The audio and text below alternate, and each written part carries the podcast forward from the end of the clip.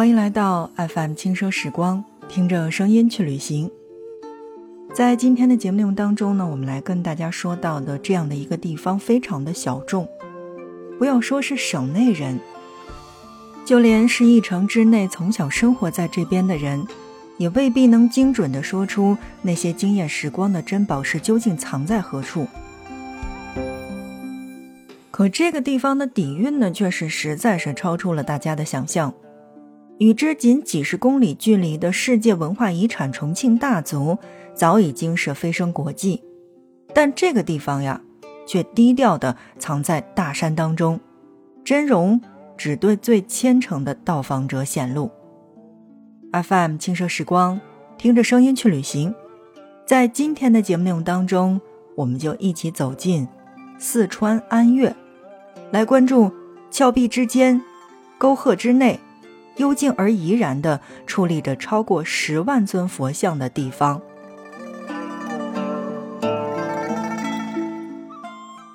超出很多人的认知，川渝地区其实是中国石窟遗存最为丰富的地区。那特别呢，是自唐朝后期北方开窟活动呢，逐渐已经是到了这个沉寂之后，四川在两宋乃至是更晚的这个时期呢，仍然是开凿了大量的石窟。构成了中国石窟艺术史上最后的这个高峰以及遗迹。其中的安岳石刻历史最早是记载开凿于南朝梁武帝的普通二年，也就是我们所谓的公元五百二十一年。开凿史呢，一直是持续到了宋、元、明清，甚至是民国时期，中途从未间断，是蜀中佛造像水平最高。密度最大的地域之一了。不同于莫高窟、云冈石窟等已经得到科学保护与开发的其他的诸多大名鼎鼎的这个海内石窟，安岳的诸多石刻呢，已经是散落分布，有些呢，也许是藏在这个崭新的公路旁，有一些呢，是需要你进入到村落当中去深度的探索。而更有一些是藏在人迹罕见的这个山林当中，需要花费不少精力去寻觅。所以你要说它是一个景区，那它并不是。但是当你看到的这些佛像一一呈现在你的眼前的时候，你就会觉得来到这儿去观赏这些佛像，当你能看到，其实就是一件很有成就的事情。当然呢，啊，我在这儿呢想说一个，不是被大多数人所认可的事情哈。这是一个什么事儿？就是你知道，其实，在四川，我们都说了“蜀道难，难于上青天”。而在今天我们的节目当中讲到的这个安岳，刚才也说了，其实它的这个石刻的这个分布呢是非常的散的。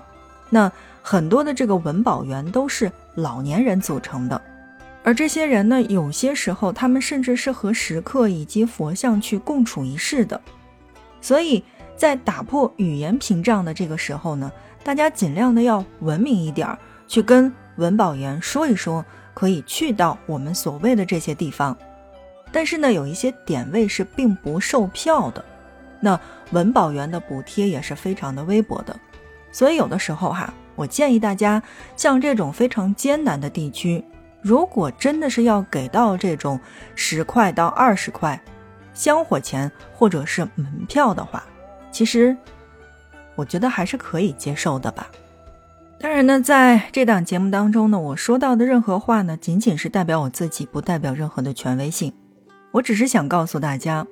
如果是我的话，我去到这个地方，我会给到这些所谓的十块、二十块的门票或者是香火钱。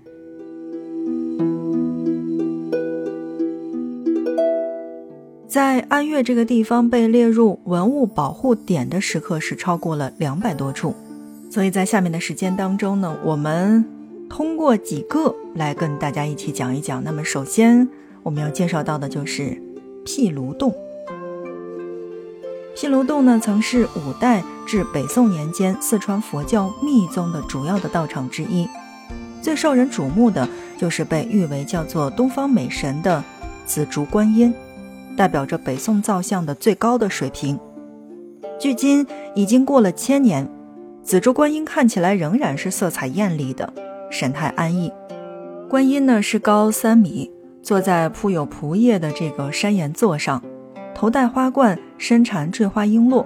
这其实就是最正宗的这个密宗的风格产物。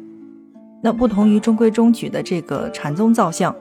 更加凸显出了潇洒风姿，韵味十足。毗卢洞的规模非常的大。除紫竹观音之外，还有诸多的碑刻、石刻以及佛塔可以去细细的品味。而另一处不可忽略的精品，就是刘本尊十炼修行图。刘本尊其实就是佛教汉代密宗的大宗师，也是蜀中石刻的重要的题材。如果你去过大足石刻的话，就会发现，其实在这边有着规模不同的类似的题材。蜀中嘛，还是有它的不一样的地方的。讲完了我们的毗卢洞，我们再来说一说圆觉洞。为什么要介绍圆觉洞呢？是因为圆觉洞呀，是现今保护和开发相对比较成熟的，也是来安岳古坊的重中之重。说个大白话，就是如果你到达安岳的话，这个地方是首选。圆觉洞的经典石刻是北崖的大龛造像一佛二菩萨足窟，窟也就是释迦牟尼佛像、净瓶观音像和莲花手观音像是在一起的。这三窟呢，巨大造像除了恢宏大气的佛像本身以外，每个窟壁左右上端都雕刻着栩栩如生的飞天，也非常去值得看一看。当然呢，刚才呢我们是说到了这个北崖，但其实南崖石刻，我觉得还是有它的比较微妙的地方的。比如你到了这个南崖石刻的话，会发现其实大部分的南崖呢都长得非常的小巧玲珑，而这边主要是开凿于五代十国时期。五代十国呢是承载着唐，然后呢又起宋，是我国石窟造像艺术史上接连两个重要时期的桥梁纽带。所以，不管是南崖还是北崖，都是值得一看的。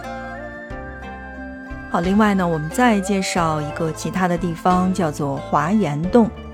华严洞景区呢，主要有两大石窟，其中以供奉华严三圣为主的华严洞，是安岳众多石窟里面单体面积最大的一座洞窟。华严洞是开凿于北宋建隆元年，主尊乃是华严三圣。毗卢遮那佛是居中的，大智文殊菩萨和大行普贤菩萨是分坐左右青狮和白象之上的。总之就是去到这样的一个石窟呢，真的会让你觉得不虚此行。有些时候呢，我们因为工作还有真正的生活，会觉得好像去到一个更远的地方真的是不太可能，我们只能就近的去玩耍。即便呢是现在的交通已经是非常发达了，我们不管是去哪个景区，好像都能快速的去买到机票，然后去到这个地方。但在生活当中，我们真的未能如愿。毕竟，九九六的生活才是大部分人的常态，所以我们哪有时间去那么远的地方呢？FM 轻奢时光，听着声音去旅行。在今天的节目当中呢，就来跟大家一起介绍到的这样的一个石窟艺术群，是在四川境内，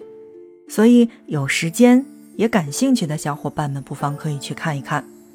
那么在节目的最后呢，我们推荐到的安岳的另外的一个地方呢，叫做明山寺，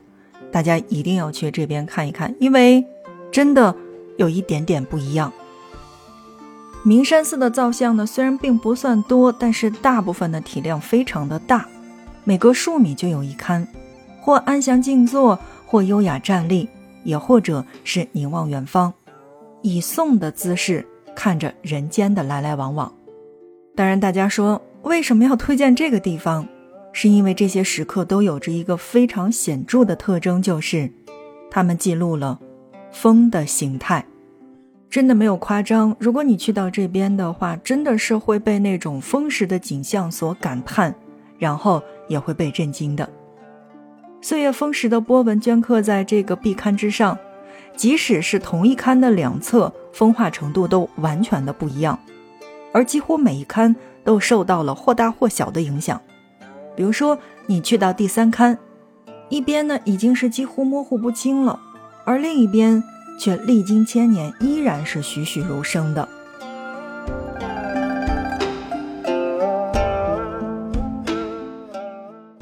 好，正在收听到的是 FM 轻奢时光，听着声音去旅行。那在今天的节目内容当中呢，我们来跟大家一起讲到的就是安岳。其实我们也仅仅是在节目当中去跟大家泛泛的去讲了安岳这个地方。我们还有更多的地方是没有讲到的，比如说塔坡造像，再比如说像这个孔雀洞等等这些地方。总之就是。安岳真的是一个值得被大家认识、值得去看一看的地方。